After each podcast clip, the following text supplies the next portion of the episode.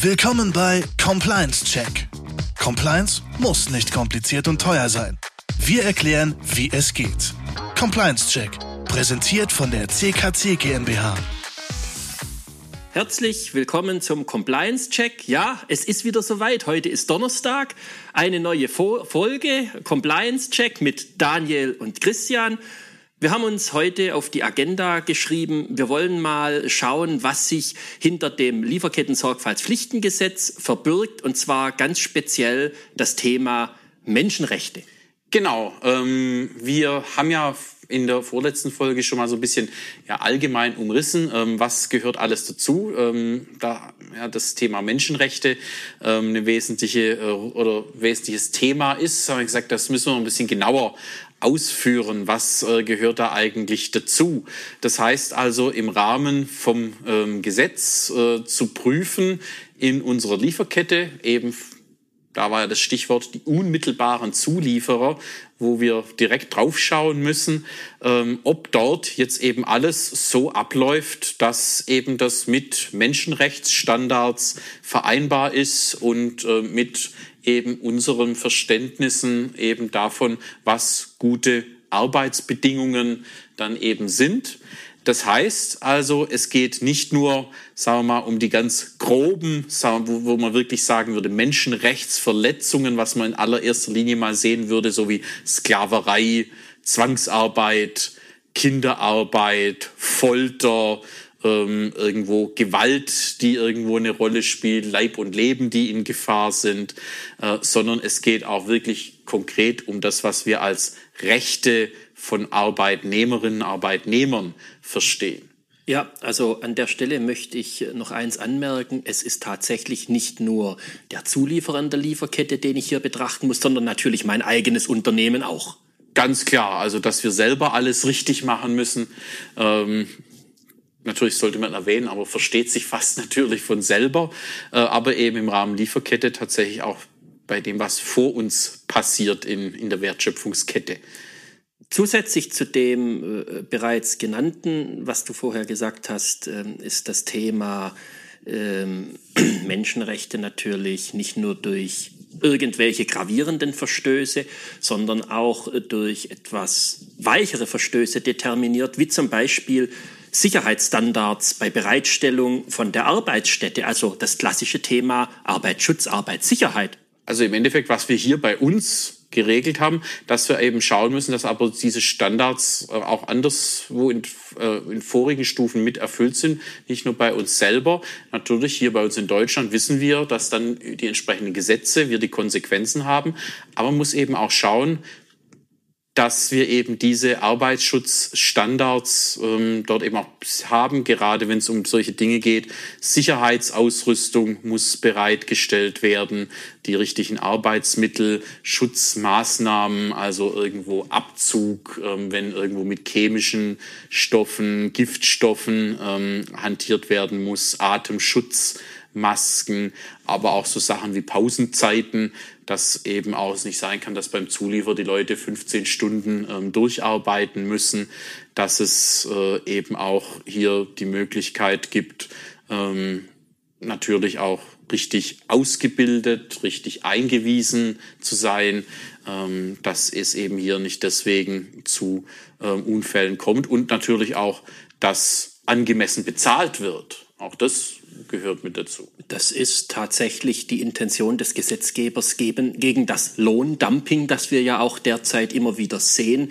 Und das ist ein ganz wichtiger Faktor, wobei man jetzt sagen muss, die Mindestlohnregelungen sind nicht die Mindestlohnregelungen, die wir in Deutschland definiert haben, sondern wenn wir einen Zulieferer betrachten, die an dessen Sitzland geltenden Mindestlohnregelungen. Genau, also man kann ja nicht erwarten, dass ähm, irgendwo der deutsche Mindestlohn bezahlt wird, zum Beispiel in Äthiopien. Das wäre dort am an der Lohnskala ähm, doch sehr weit, sehr weit oben. Aber es geht darum, in dem Lohngefüge vor Ort, ähm, dass man eben hier ordentliche Löhne bezahlt. Zusätzlich ähm, muss das jeweilige Unternehmen dafür sorgen, dass äh, Ungleichbehandlungen vermieden werden. Also es darf keine Diskriminierung im Sinne des AGG, wie wir es ja schon kennen, von Beschäftigten stattfinden. Ähm, wobei eine Ungleichbehandlung hier auch eine gleiche Bezahlung für gleichwertige Arbeit umfasst. Wir haben es eingangs ja, ja gesagt. Das Verbot von widerrechtlichen Entzug von Land, Wald, Gewässern beim Erwerb oder der Bebauung, das ist insbesondere dort relevant, wo das Land zu gewissen Teilen des Volkes gehört. Also denken wir mal an Enklaven, wie zum Beispiel in Amerika mit den Ureinwohnern. Dort haben wir genau solche Probleme oder in Afrika mit den Stämmen. Das ist genau das Thema. Nur haben wir hier natürlich relativ wenig Handhabe darüber, wie ein äh, Investor, der beispielsweise aus China kommt und eine Mine in Afrika betreibt, das umzusetzen hat. Ähm, das ist zwar gesetzlich geregelt, aber ob es umsetzbar ist, bleibt fraglich.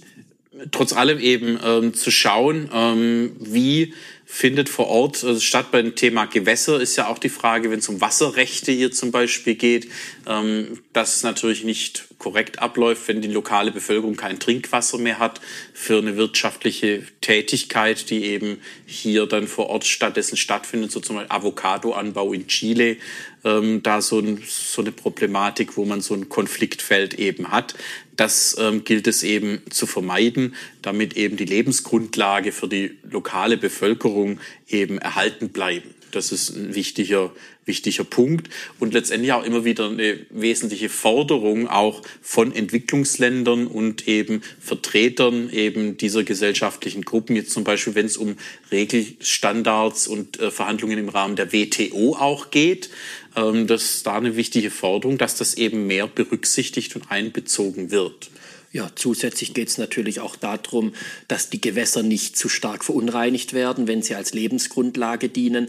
Ähm, ein weiterer Punkt ist natürlich der Zugang für Mitarbeiter, gerade die nicht in Deutschland ansässig sind, zu Sanitäranlagen die Versammlungsfreiheit, die Bewegungsfreiheit, dass hier nicht durch ein betriebsinternes äh, Aufsichtswesen, also mhm. eine Söldnereinheit, ähm, eine Lagerbildung stattfindet. Das sollte unterne unterbleiben und äh, Unternehmen im Prinzip ja sollten das unterbinden, wenn sie einen Zulieferer haben, der so arbeitet. Dass es, es nicht sein kann, irgendwie die, die, die Arbeiter werden dort in irgendeinem Lager gehalten, müssen ihren Personalausweis abgeben, dürfen nicht raus.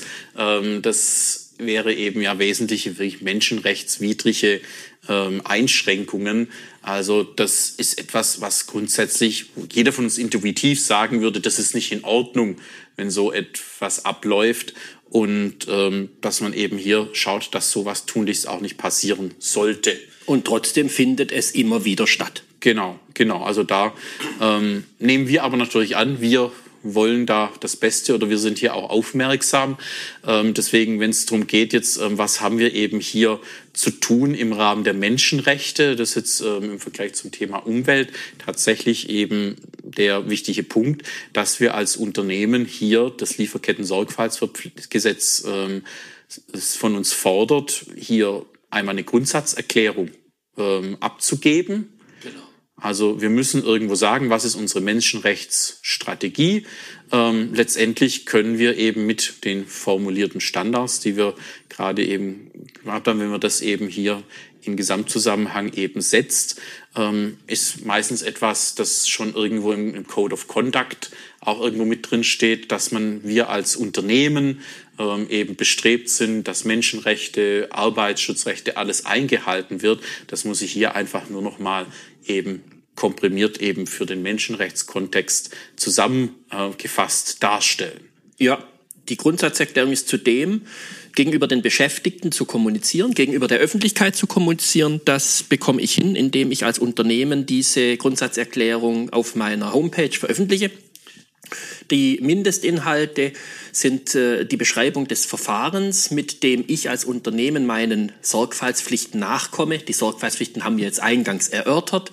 Äh, ich muss das Risikomanagement beschreiben und darstellen. Ich muss beschreiben, welche Risiken aus der Risikoanalyse rauskommen und was ich als Abhilfemaßnahme, als Präventionsmaßnahme mache. Ähm, am Ende wird das Ganze dokumentiert und das sollte in der Grundsatzerklärung drinne stehen. Das klingt jetzt erstmal sehr kompliziert. Tatsächlich ist das Ganze aber ziemlich ziemlich einfach. Ähm, was mit berücksichtigt werden muss, allerdings doch, ich muss irgendjemand im Unternehmen benennen, der das Label durch den Titel des Menschen und die Funktion des Menschenrechtsbeauftragten oder der Menschenrechtsbeauftragten bekommt. Ähm, im Idealfall, hier nimmt man jemanden, der ohnehin schon irgendwo mit ähm, dem Bereich, ähm, ähnlichen verwandten Bereich Arbeitsschutz, Arbeitssicherheit ähm, oder eben ähm, hier Management oder Verbindung eben mit den Geschäftspartnern irgendwo befasst ist. Ähm, also da habe ich in der Regel das Know-how schon im Hause. Also es ist keine extra Stelle, die ich hier schaffen muss, jemanden, der 100 Prozent äh, ich einstellen muss, der nur die Funktion Menschenrechtsbeauftragte ähm, dann eben wahrnimmt, sondern das ist etwas, das eben ich mit übernehmen kann im Rahmen sonstiger betrieblicher Funktion. Genau, das kann tatsächlich in Form einer Personalunion stattfinden, verschiedene Positionen äh, in einer Person gebündelt, ähm, ob das bei Compliance angesiedelt sein muss oder ob das äh, in einem äh, Level 1, in einer Level 1 Tätigkeit angesiedelt ist, also sprich in einer Markt- oder Marktfolgeposition, die sich mit Kontrollen beschäftigt oder eben mit Überprüfungen beschäftigt. Das werden wir gleich sehen, dass es da möglicherweise durchaus Sinn macht, das dort anzusiedeln. Ähm, das bleibt dahingestellt. Der Unternehmer hat die Wahl, es dort anzusiedeln, wo er es für richtig hält. Das ist im Gesetz nicht geregelt. Genau, und das ist ja auch die wichtige Botschaft. Sie können immer schauen, wo ist das zweckmäßig, wo macht das für mich den geringsten Aufwand. Und wenn man jetzt eben überlegt, ähm, in der Erklärung eben auch darlegen muss, Präventionsmaßnahmen, Abhilfemaßnahmen, das ist auch eigentlich eine Sache, die relativ einfach zu handeln ist, doch eigentlich, weil sie alle, denke ich doch, werden wenn Sie Geschäftspartner auswählen, erst recht auch in der Lieferkette vorgeschaltet, wenn man Zulieferer auswählt, in irgendeiner Art und Weise ähm, ein Auswahlverfahren haben, dass es Kriterien gibt, wo man entscheidet, wer ist ein guter und verlässlicher Zulieferer, ähm, dass eben die Geschäftsbeziehung dauerhaft und nachhaltig, da ist wieder mal das Stichwort. Sind wir schon wieder dabei. dass das auch so funktioniert. Und meistens, da gibt es ja das schöne Begriff Business Partner Integrity Management, ähm, was ja aber letztendlich heißt, genau eben in diesem ein strukturiertes Auswahlverfahren zu installieren, zu prüfen, ähm, ob Zulieferer für mich geeignet sind, ähm, dass die Anforderungen zu erfüllen, die bestehen, ähm, hinsichtlich der Art und Weise, wie zugeliefert wird, den Rahmenbedingungen und im Zuge dessen eben Integrität steckt ja mit drin. Die prüfe ich ja damit auch schon ab. Also im Grunde, wenn ich das vernünftig mache, habe ich diese Menschenrechtskriterien da ja schon mit drinnen. Ich erschlag das damit. Das ist korrekt. Ob es äh, vollumfassend ist, das äh, mag an jeder einzelnen Stelle zu prüfen sein. Das mag für unternehmensübergreifend zu prüfen sein. Aber in der Regel wird es hier äh, zumindest 90 Prozent Überschneidungen geben. Kurz noch mal zu dem Thema BPIM. Also das Thema Nachhaltigkeit ist bei BPIM überaus wichtig, weil ich muss mich ja fragen, ist das ein Zulieferer, ein Geschäftspartner, der A, die benötigte Qualität nachhaltig, langfristig liefern kann, der sich nachhaltig, langfristig an die gesetzlichen Standards hält, an die Standards der Übereinkunft mit mir als Unternehmen hält, der ähm, in wesentlichen Teilen ähm, das Recht und die Ordnung wahrt, der Risiken analysiert, Risiken, die ich eingehen kann, regelmäßig überprüft, so dass ich hinten im Rahmen des Geschäftspartners keine Probleme bekomme, wenn ich eine Prüfung meines Unternehmens und meines Zulieferers machen muss.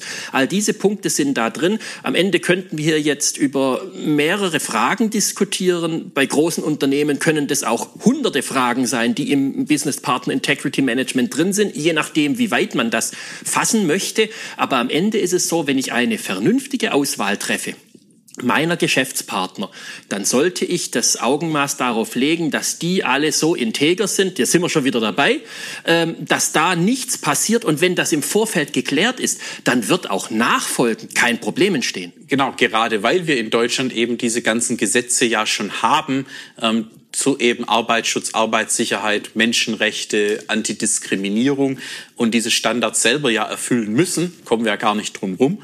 Und ähm, dementsprechend ähm, die aller, allermeisten von Ihnen, bin ich mir ganz sicher, das zu vollumfänglich eben auch schon eh auf dem Schirm haben. Und ganz genau, was du sagst, wenn wir das eh eben schon machen, bekommen wir auch hintendran kein Problem, wenn es um die Abhilfemaßnahmen geht, weil tatsächlich, wenn man feststellt, dass etwas nicht läuft, dann steht auch im Gesetz, müssten wir eben Maßnahmen ergreifen, um die Situation zu beheben, zumindest mal zu verbessern. Wenn wir davon ausgehen, es geht nichts schief, und es ist eben ein Fall eingetreten, in dem halt doch mal was schief geht, dann sagt der Gesetzgeber, okay, wenn du feststellst, dass eine Verletzung einer Rechtsposition, die geschützt ist, also Menschenrechte, Umweltschutz etc., ähm, verletzt wurde, dann muss ich unverzüglich, also sofort angemessene Abhilfemaßnahmen schaffen. Und angemessene Abhilfemaßnahmen heißt, ich muss erst mal gucken, woher stammt diese Verletzung? Was ist denn überhaupt verletzt worden? Und wie ist es dazu gekommen? Und das bedeutet in der Regel, ich gucke mein Unternehmen an. Liegt das Problem bei mir? Nein. Liegt das Problem beim Zulieferer? Ja, dann sollte ich mit dem Zulieferer ins Gespräch gehen und mit ihm Hand in Hand einen Plan erarbeiten, der dazu dient, in absehbarer Zeit diese Verletzung zu beenden oder wenn sie nicht beendet werden kann, zumindest ein Konzept zur Risikominimierung erstellen und das dann auch umsetzen. Dafür habe ich ein gewisses Zeitfenster und das sollte ich dann auch nutzen. Sollte es zu dem nicht allzu sehr zutreffenden Fall kommen, dass mein Zulieferer eben nicht in der Lage ist, diesem Konzept zu folgen oder er ist nicht willensfähig, diesem zu folgen, dann bleibt tatsächlich als Ultima Ratio, als letzte Lösung nur die Möglichkeit, mir einen anderen Zulieferer zu suchen. Genau, dann müsste ich tatsächlich eben schauen, gibt es Alternativen, was vielleicht dann auch in meinem Interesse ist, weil dieser Zulieferer offensichtlich ja nicht mir die Qualität oder die Dinge liefert, die ich gerne hätte. Ähm, und damit ähm, es ja dann eine Überlegung ist, mache ich das dann auf andere Art und Weise. Aber das ist, wie, wie du sagst, die letzte mögliche Maßnahme. Ähm, und das wird für Sie da draußen in aller aller Regel überhaupt nicht eintreten, dieser Fall, sondern wie gesagt, wenn wir am Anfang schon unsere Geschäftspartner sauber und sorgfältig ausgewählt haben, dann kommen wir gar nicht in die Problematik, dass es zum Abbruch kommen wird. Natürlich kann immer mal ein Fehler passieren, aber Fehler kann man dann eben gemeinsam abstellen ähm, und beheben. Und ähm, dann kann man eben ja vertrauensvoll auch miteinander weiterarbeiten ähm, und mit behobenen Fehlern dann eben besser auch als zuvor. Also ein wichtiges Thema, was du ansprichst, ist eben die Fehlerkultur im Unternehmen. Fehler sind nicht zu vermeiden. Wo Menschen arbeiten, passieren Fehler. Wichtig ist, dass wir aus den Fehlern lernen, dass wir die Fehler beheben und dass wir mit, damit offen und ehrlich umgehen und es nach geltendem Recht erledigen. Deswegen vielleicht auch gerade beim Thema Fehlerkultur das zu fördern. Da bin ich auch wieder beim Thema Hinweisgeberschutz. Ähm, deswegen auch ein Hinweisgebersystem kann hier wieder helfen, weil es eben ermöglicht, ähm, auch anonym wenn ich eben hier vielleicht befürchten muss, äh, dass es Konsequenzen gibt, ähm, aber eben hier melden kann, dass etwas schief läuft ähm, und das auch für uns im Rahmen der Fehlerkultur ein wichtiger Punkt ist, dass wir herausbekommen wollen, wo sind die schwarzen Schafe und die wollen wir ja raushaben. Wir wollen eben ja tatsächlich das, was wir nach außen propagieren, eben auch leben. Wir wollen verantwortungsbewusst ähm, eben sein. Wir wollen nachhaltig wirtschaften und das eben geht nur, wenn eben ich auch in, mit meiner Lieferkette vertrauensvolle Geschäftspartner eben habe, mit denen ich im guten Verhältnis arbeiten kann. Alles andere, auch das wissen Sie, Zulieferer, mit denen es die ganze Zeit Probleme gibt, das ist nichts, was man auf Dauer auch braucht, weil das selber ja Energie, Nerven, Zeit und Geld kostet, wo man dann generell ja auch aus wirtschaftlicher Sicht und aus Eigenschutz schon mal überlegt, will man die Zusammenarbeit dauerhaft fortführen. Ja, die Frage des Wie, richtig. Es macht dann einfach keinen Spaß. Genau. Im, wie gesagt, im Einzelfall mag es Situationen geben, wo Abhängigkeiten bestehen und sagt, ich kann gar nicht anders, es gibt sonst niemanden. Ähm, aber das wird doch die ganz, ganz große Ausnahme sein. Und ich glaube, in aller Regel werden Sie wenig Probleme haben, wenn Sie eh schon Ihre Geschäftspartner sauber auswählen, eben diesen Verpflichtungen nachkommen. Und wie gesagt, eine Grundsatzerklärung und eine Beauftragten zu benennen. Ähm, die Verantwortlichkeit also da klar zuzuweisen. Das werden Sie schnell gelöst haben. Wir haben an dieser Stelle die Blaupause für das Thema Bericht, also die Grundsatzverfahren, denn die Grundsatzerklärung, das können wir leisten. Das gibt's äh, bei uns als Musterexemplar, genauso wie ein Ernennungsschreiben für den oder für die Menschenrechtsbeauftragte. Und ähm, auch das ist kein, kein Geheimnis. Das lässt sich relativ einfach und schlank handhaben ausrollen, im Unternehmen verankern. Das sind keine großen Sprünge, die man da macht. Das sind auch keine großen organisatorischen Anpassungsmaßnahmen notwendig. Das ist Neuland. Aber an der Stelle ein kleiner Hinweis. Das Lieferketten-Sorgfaltspflichtengesetz schreibt hier das Thema Beschwerdemanagement, Beschwerdeverfahren, also Hinweisgebersystem vor. Das überlagert sich jetzt mit dem Hinweisgeberschutzgesetz. Das heißt, Unternehmen, die in der Lieferkette drin sind und eigentlich nicht unter das Hinweisgeberschutzgesetz fallen, brauchen trotzdem eine Hinweisgeberlösung, weil es das Lieferketten-Sorgfaltspflichtengesetz erzwingt. Genau, also deswegen aber auch hier im Sinne Integrität, ähm, dass wir integer sein wollen, ist es eigentlich für uns pures Eigeninteresse ähm, dann auch derartiges System, das ja schlank sein kann, äh, eben hier einzurichten. Also wenn Sie da an Lösungen individuell interessiert sind, wie kann man das am besten gestalten, wenden Sie sich an uns, schauen Sie vorbei bei compliance-check.eu. Ähm, wir können auch natürlich selbstverständlich mit Ihnen zusammen draufschauen, wie Sie eben in den Bereichen schon aufgestellt sind mit unserem Compliance-Check. Ähm, und ansonsten sind wir hier jetzt, glaube ich, mit dem Thema soweit äh, durch. Wir werden uns dann eben in der nächsten Folge dann von den Menschenrechten zu dem Thema Umwelt ähm, dann nochmal gehen ähm, und da auch nochmal ein paar Takte verlieren. Aber für heute, für hier soll es das jetzt gewesen sein. So sehe ich das auch. Das war wieder eine Menge Information. Ähm, wir hoffen, es hat Ihnen gefallen. Schalten Sie gerne beim nächsten Mal wieder ein, wenn es heißt äh, Compliance Check. Und merken Sie sich, Donnerstag ist Compliance Check Tag. So ist es. Und bis dahin jetzt erstmal eine gute Restwoche und morgen guten Start ins Wochenende. Und vielen Dank fürs Einschalten. Vielen Dank fürs Zuhören. Bis zum nächsten Mal. Tschüss. Und tschüss. Das war der heutige Compliance Check, präsentiert von der CKC GmbH. Vielen Dank fürs Einschalten und bis zum nächsten Mal.